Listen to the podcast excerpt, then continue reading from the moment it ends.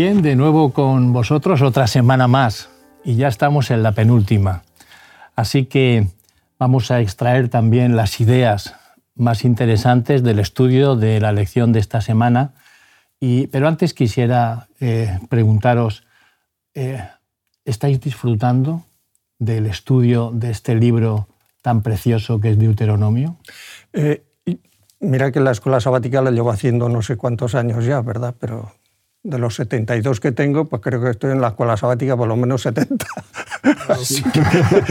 Llevo unos cuantos. Unos cuantos y no, no recuerdo, y había hecho en tiempos, hice una colección de los temarios de la escuela sabática, desde aquellos que eran ciclostilados. Bueno, Ah, es una cosa que... Eso no lo Sí, sí. Y no recuerdo un planteamiento como este nunca antes. Ajá. Deuteronomio y la verdad presente. Me ha parecido original, tal vez porque no se ha tratado de esta manera, pero muy útil porque descubrimos muchas cosas.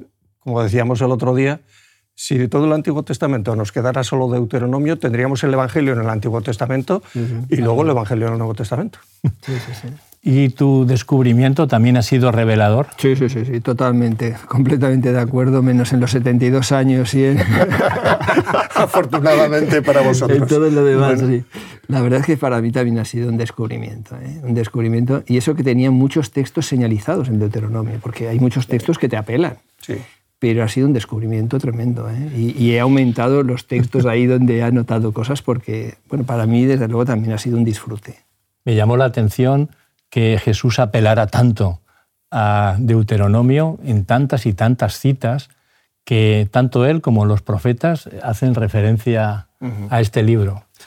Ha sido revelador, ha sido un descubrimiento muy bonito y vamos así a transmitirlo también a nuestros amigos que están pendientes de esta lección, Deuteronomio en el Nuevo Testamento. La semana pasada, Alberto, estuvimos eh, analizando las veces que se utiliza el Deuteronomio en el Antiguo Testamento, pero ¿ocurre lo mismo en el Nuevo Testamento? Rotundamente sí, sí. Y además con, con referencias que podríamos llamar modélicas. Es decir, Jesús utiliza el Deuteronomio. Y ahora veremos, desde el comienzo de su ministerio público. Qué bueno. Eh, dime, Antonio, eh, ¿en qué libros se cita del Nuevo Testamento, se cita el libro de Deuteronomios? ¿Has hecho un Bueno, análisis? ¿Has sí, sí, estado sí. estudiando este tema? Sí, y me ha gustado mucho poner un poco en orden los, los libros que, que hacen referencia, porque yo también me he quedado impresionado con esto, de verdad. ¿eh? En primer lugar, todos los evangelios, los cuatro evangelios, tanto los sinópticos como el Evangelio de Juan. El libro de Hechos de los Apóstoles, la epístola a los romanos, las dos epístolas a los corintios, la epístola a los gálatas, las epístolas pastorales, hebreos y apocalipsis. O sea, que hubiéramos empezado antes, o sea, hubiéramos acabado antes y hubiéramos citado las que no, los Sí, libros que no lo sí, sí, mencionan. está o sea, que prácticamente todo el Nuevo Testamento está con muchísimas referencias a este libro extraordinario que es Deuteronomio. Qué bonito, ¿eh? San Agustín decía, el Nuevo Testamento está velado en el Antiguo Testamento, pero el Antiguo Testamento está revelado en el Nuevo Testamento. ¿Eh? Este hombre también estudió este tema y llegó a estas conclusiones, ¿no? El Tan amigo Agustín de Hipona tiene cosas muy buenas, algunas que no podemos compartir, como su maniqueísmo, pero en la eh, predestinación, todo eso. Pero tiene cosas muy buenas. Se, se descubre primero que es un hombre que se ha puesto a, a escudriñar en las escrituras y que ha entendido muchas mejor que sus contemporáneos y sus antecesores. Sí, sí, sí. Y hay mucho, mucho de Agustín de Hipona que es aprovechable. Es cierto que tiene raíces platón- platónicas claro, y claro, tal, claro, bueno, claro. efectivamente, ¿no? Pero hay cosas interesantes. Sí, y una vida, pues, bastante... eh, Bueno, tuvo épocas, tuvo sus épocas. sus épocas, una vida bastante eh, concupiscente, podríamos decir, y eso luego- luego le- vive su conversión. Luego le llevó a una conversión que lo que hace es analizar todo eso y profundiza mucho en las Sagradas Sí, Escrituras y una- nos deja joyas. ¿eh? Con Nos una capacidad joyas. especial, sí. Bien, eh, Alberto, ¿de qué manera Jesús enfrenta las tentaciones cuando una vez es bautizado? Eh, hay ahí todo un capítulo que nos narra en Mateo 4. ¿Cómo, ¿Cómo enfrenta esas tentaciones Jesús allí solo durante 40 días? Puedo contar una pequeña experiencia, ¿verdad? Sí, sí. que yo tuve con, con, con, con este capítulo 4, con las tentaciones de Jesús. Estando mi primer año en la escuela, que yo no pude ir a la escuela hasta que tenía nueve años cumplidos, entonces en donde vivíamos, a los que no eran católicos, no, los que no éramos católicos no podíamos ir a la escuela. Bueno, estando en la escuela en mi primer año, eh, nos pidió el, el maestro, era un maestro y que además era el director de la escuela, que contáramos algo de la historia sagrada. Vale. Y yo escogí las tentaciones de Jesús. Así que es algo que tengo muy en el corazón. Fue mi primer testimonio público en mi vida, ah, en la escuela, en clase, con nueve años, fue contar las tentaciones de Jesús. que tu familia ya era adventista. Sí, sí, sí, sí. Y yo me bauticé al año siguiente, con diez años. Y yo lo conté, dijo, y la conclusión a la que llegué es la única a la que puedo llegar también ahora. Jesús contesta al diablo, ojo, que Dios no, eh, Jesús no va a buscar al diablo, el diablo lo busca a él, lo tienta después de los 40 días de ayuno y le empieza a decir, si eres hijo de Dios, si eres hijo de Dios. Y uno se puede decir, bueno, pues si era hijo de Dios. Podría haber dicho, pues, pues claro que soy hijo de Dios, pero a ti no te tengo que demostrar nada que tú lo sabes muy bien desde hace, qué sé yo, los años que llevaría existiendo Satanás, Lucifer primero. Pero quería tocar la fibra del orgullo. Es decir, si eres hijo de Dios, hazme una demostración aquí, hombre, que puedes. Y me encanta la idea de que Jesús no discute con Satanás. No discute en absoluto, ni argumenta como lo hace casi siempre, dice, ¿qué es lo que dice la palabra de Dios? Y va a Deuteronomio, esos tres pasajes, la respuesta a las tres tentaciones, las tres, porque escrito está. Esa es la autoridad de Jesús. La autoridad de Jesús habla con las escrituras que, claro, él mismo había revelado anteriormente. ¿De qué libro? En Mateo, en Mateo 4, refiriéndose a Deuteronomio. ¿De dónde extrae? Del libro Deuteronomio, el capítulo 8, el capítulo 6. Es interesante y curioso que, ¿eh? que, Jesús, eh, estudiando la palabra, que claro, él estudiaba y escuchaba, ¿no? Primeramente en su hogar, con sus papás, luego en la sinagoga, y luego, como dice Alberto, no discute, sencillamente... Escrito está. Escrito está, escrito está y escrito está. Y las tres citas vienen de Deuteronomio. Hay una expresión de Pablo que también es muy interesante que dice, ¿qué pues dice la escritura? Pero nosotros tenemos una tentación permanente a argumentar, sobre todo los occidentales, ¿no? con el racionalismo y no solo qué ocurre, sino cómo ocurre la fenomenología de las cosas. Y aparte, pues nos gusta competir a argumentar. Y convencer. Sí, sí, sí. O, derrotar, sencillamente. Antes que convencer, muchas veces pensamos en derrotar al otro. Eh, y no nos lleva a ningún lado. La única autoridad que tenemos como, como creyentes primero y como pastores es escrito está. Tú lo aceptarás o no, escrito está. ¿Qué es lo que yo entiendo? Esto. Pídele a Dios que te dirija para entenderlo. Hay otro detalle eh, importante que me gustaría compartir con vosotros. En Mateo capítulo 4, en el versículo 6, dice, y le dijo, si eres hijo de Dios, échate abajo, porque escrito está, a sus ángeles les encargará acerca de ti y te llevarán en sus manos para que no tropieces. Es verdad que Jesús habla del escrito está, pero ahí tenemos al diablo, al enemigo que dice, oye, escrito está. Que yo también conozco las escrituras. Que yo soy también un gran teólogo. Aquí está. Y ese detalle es importante porque todo el mundo alude al escrito está. Pablo habla de aquellos que adulteran la palabra y de aquellos que trafican con la palabra. O sea, con la palabra de Dios se puede, se puede hacer mal. ¿eh? Por cierto, un detalle que creo que también es interesante es que si eres hijo de Dios, es lo mismo que después le repetirán reiteradamente en la cruz a Jesús. ¿eh? Siempre la apelación, si eres, oye, demuestra. ¿eh? Pero no tenía nada que demostrar. No tenía nada. Él había venido para salvar al mundo. Sí, ese condicional ¿no? que trae, si eres, yo qué tengo que demostrar aquí. bueno, de hecho, de hecho, cuando se le presenta eh, el ángel eh, diabólico, Satanás, cuando se presenta delante de Jesús, Jesús cree que es un ángel enviado por su Padre. Y dice, aquí está el ángel que mi Padre me envía después de los 40 días. Y claro, dice, si eres el Hijo de Dios, y ya allí dice Jesús, un momento, ¿quién está delante de mí? O sea, que él capta inmediatamente quién es, el que se le presenta. ¿no?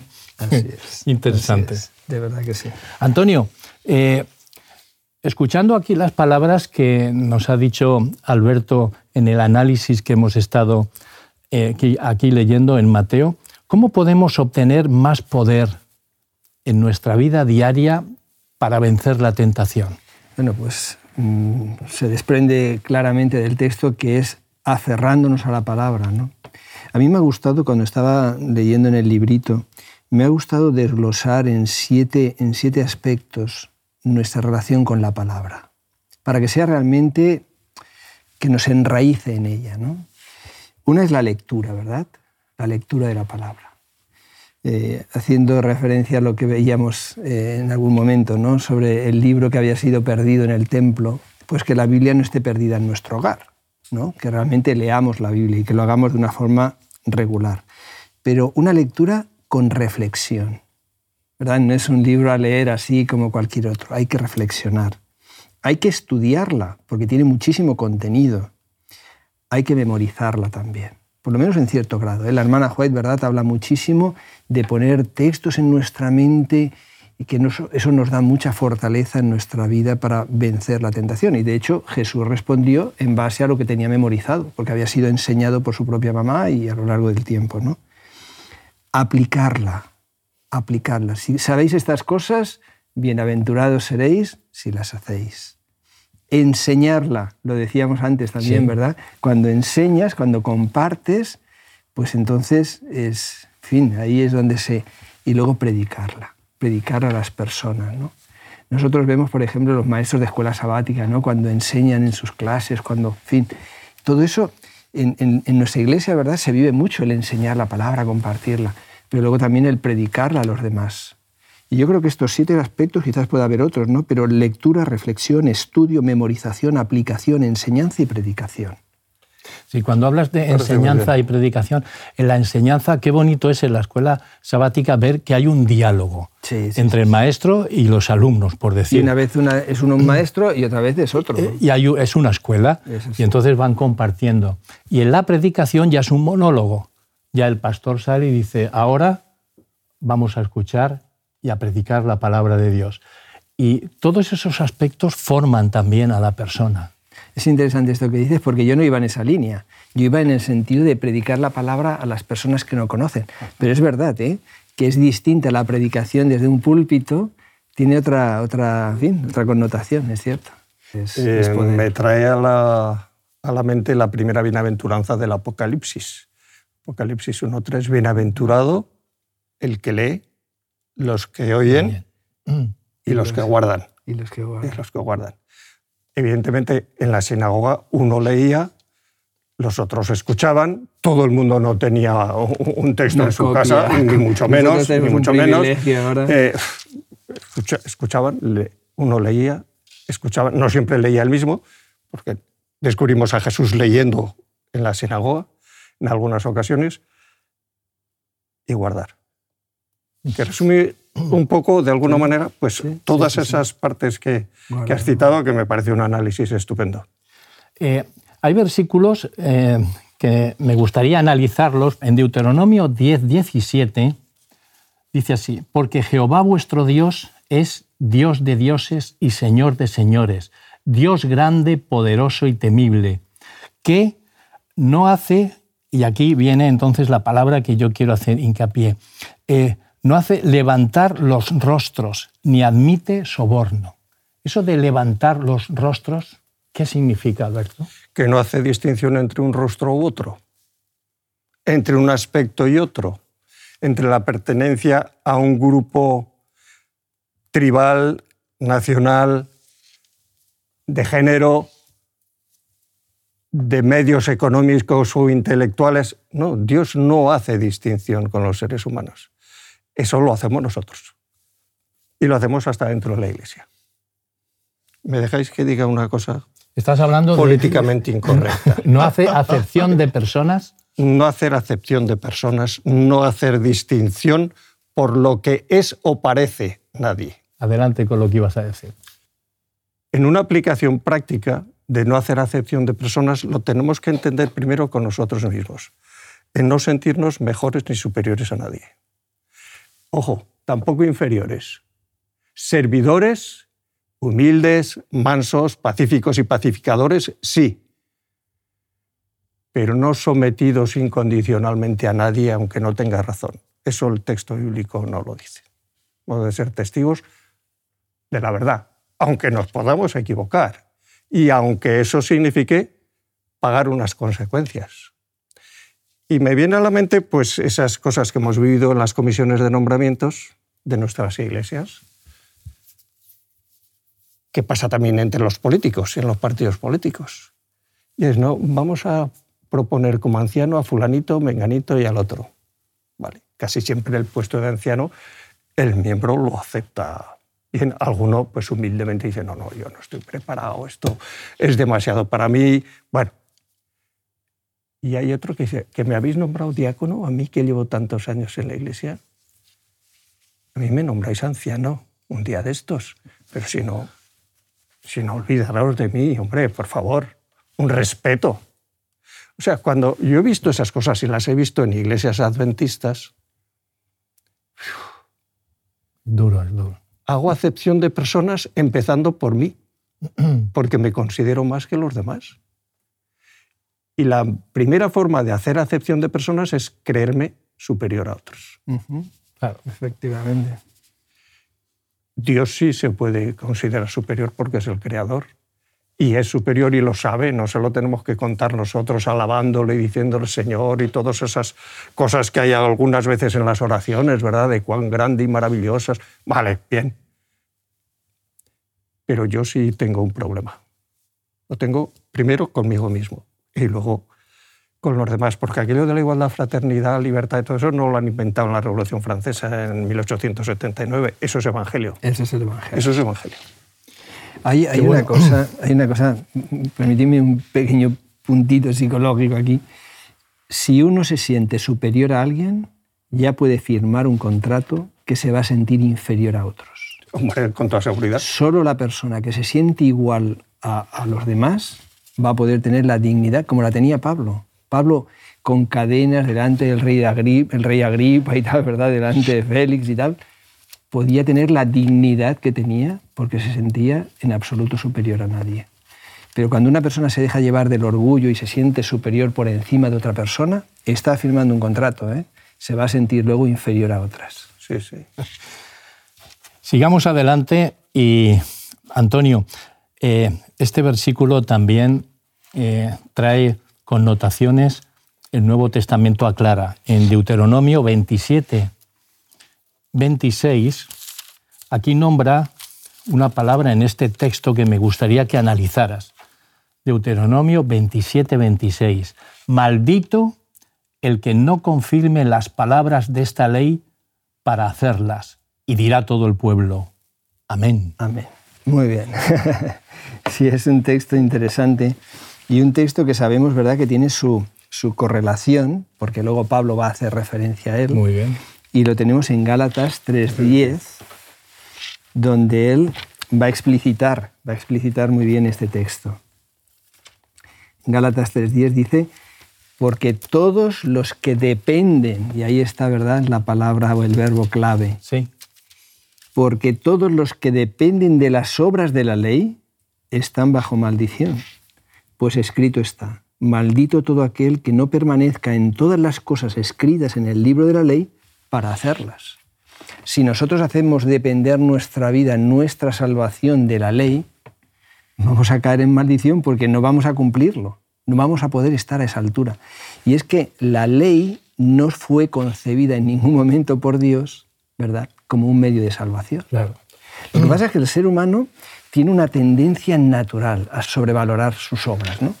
Y hay un texto que creo que es muy procedente que podamos leerlo, que se encuentra en Romanos 9, que dice así, en el versículo 30. Porque claro, el tema este que estamos viendo ahora es un tema que, que, ha generado mucha, en fin, mueve muchas palabras, libros y argumentos en el sentido de la ley, la fe, la gracia, la salvación.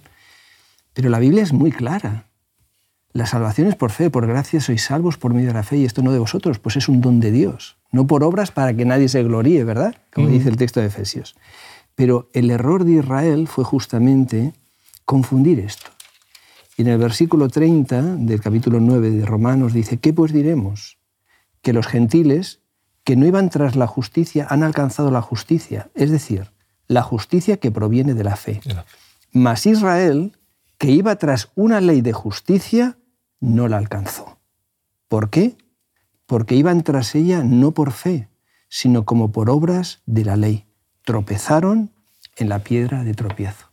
Claro, ese es un error tremendo. Es como meterte en una calle sin salida. Pero tengamos en cuenta que Dios al principio de la calle ha puesto ahí una señal y ha dicho, esto no tiene salida. No te metas por ahí porque por ahí no vas a encontrar nada. Entonces, la salvación evidentemente esta se fundamenta en, nuestro Dios, ¿verdad? Y, un texto, y concluyo el, punto este, en 1 Pedro 2, versículo 24, bueno, desde el 22, el cual no hizo pecado ni se halló ningún engaño en su boca, quien cuando le maldecían no respondía con maldición, cuando, cuando padecía no amenazaba, sino que encomendaba la causa al que juzga rectamente, quien llevó él mismo nuestros pecados en su cuerpo sobre el madero, para que nosotros, muriendo a los pecados, vivamos para la justicia y por cuya herida fuisteis sanados. O sea, aquí, aquí hay bendición. Aquí hay bendición. Hay maldición en confiar en nuestras obras para la salvación. Es un camino sin salida, pero hay bendición en aceptar que Jesús cargó con nuestros pecados sobre el madero. ¿verdad? ¿Puedo añadir una pequeña cuestión? Adelante. Por supuesto, estamos de acuerdo con todos esos textos que acabas de citar, incluso con uno que se nos ha quedado ahí justo a la, puerta, cuando dice que por la ley ninguno se justifica para con Dios. Es evidente porque el justo por la fe vivirá. Eh, a mí hay una ilustración que me ha servido siempre. Si vamos al médico y nos hace una radiografía porque entiende qué es lo que necesitamos, y luego le pedimos la radiografía, nos la llevamos a casa la cortamos en trocitos, la ponemos a cocer y nos la tomamos como si fuera el medicamento. Una buena ilustración. No, la ley, aparte de expresar la voluntad de Dios o el carácter de Dios, lo que hace es diagnosticar Muy bien. la enfermedad, pero no es el remedio de la enfermedad. Tú la puedes tomar. No, no el diagnóstico no es el, el remedio. Entonces, confundimos, cuando confundimos una cosa con la otra, estamos haciendo una tontería sobre Una barbaridad, una barbaridad. Ahora, precisamente en este tema, cuando se suscita el poner enfrente una cosa a la otra, cuando son funciones distintas, claro, aquí tenemos a Pablo que es, bueno, es categórico. Es, es, categórico. Luego, invalidamos la ley por medio de la fe en ninguna manera. Antes confirmamos, la ley. Claro. es que es así. El problema es cuando confundimos las funciones y queremos comernos la, radiografía para, para quitarnos la pulmonía. Bien, pues vamos concluyendo ya, Alberto, y para ti es esta última pregunta. ¿De acuerdo? Hay un detalle que me gustaría que lo analizaras en este par de minutos que nos quedan. Deuteronomio 18, versículo 15 y versículo 18.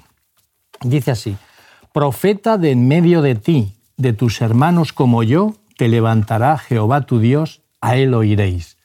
Y tres versículos después, en el versículo 18 dice, profeta les levantaré de en medio de sus hermanos, como tú, y pondré mis palabras en su boca y él les hablará todo lo que yo le mande.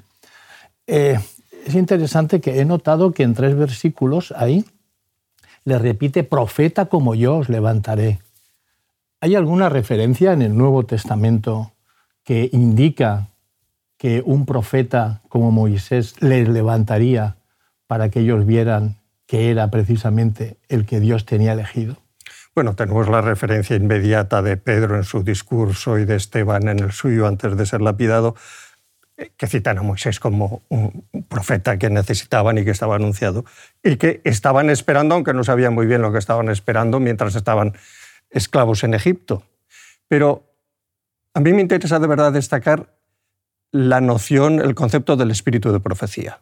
El espíritu de profecía es algo que está en el origen desde el primer profeta que se nos cita, Enoch VII desde Adán, que habla incluso del regreso de la segunda venida, de la restauración final. El espíritu de profecía ha seguido como un hilo conductor a través del pueblo de Dios. Es verdad que hay momentos en que parece que hay un vacío de profetas. El más impresionante es en el periodo intertestamentario, después de Malaquías, hasta Juan el Bautista. Casi 400 pues, años. Sí, sí, sí. Y dices, bueno, ¿y aquí qué ha pasado? No hay espíritu de profecía, pero teníamos todo el texto del Antiguo Testamento, todo, a disposición. A lo mejor sencillamente no hacía falta. Hasta que el Señor dice, no, no, bueno, y ahora el Nuevo Testamento, con los Evangelios, las epístolas, el Apocalipsis, y una profecía sobre el espíritu de profecía, que al final de los tiempos habría un pueblo remanente que tendría el espíritu de profecía manifiesto en su vida, en su experiencia. Y nosotros creemos que eso se cumplió en, el ministerio de Elena White. Y damos gracias a Dios por ello. Totalmente es así. Gracias a, a que el Señor lo tiene todo previsto. Hoy en día en nuestra iglesia, pues también tenemos el Antiguo, el Nuevo Testamento, y para nuestra iglesia, bueno, pues tenemos el espíritu de profecía en Elena White, que escribió los testimonios para su iglesia, o sea, que es para nosotros todos aquellos que queramos ampliar mucho más el conocimiento. Qué interesante, desde luego, ver, ver todos estos textos, ¿verdad? Y cómo Jesús cumple también esa profecía y cómo tenemos el don de profecía, es fantástico. Bien, mis amigos, pues ya os tengo que dar las gracias por todos estos días que hemos estado juntos aquí estudiando la palabra y ya os emplazo para que la próxima semana ya demos ¿eh? un cierre a todo lo que esta escuela sabática hemos podido disfrutar ya en diciembre, a punto de estar con nuestras familias, celebrando aquellas fiestas tan bonitas que nos recuerdan a Jesús. La semana que viene os espero para seguir estudiando. Un abrazo para todos vosotros. Igualmente.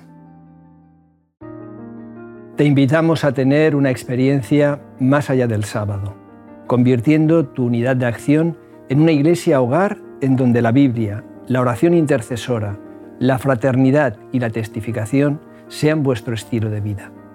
Así experimentaremos un poder renovador en la Iglesia y en el cumplimiento de la misión.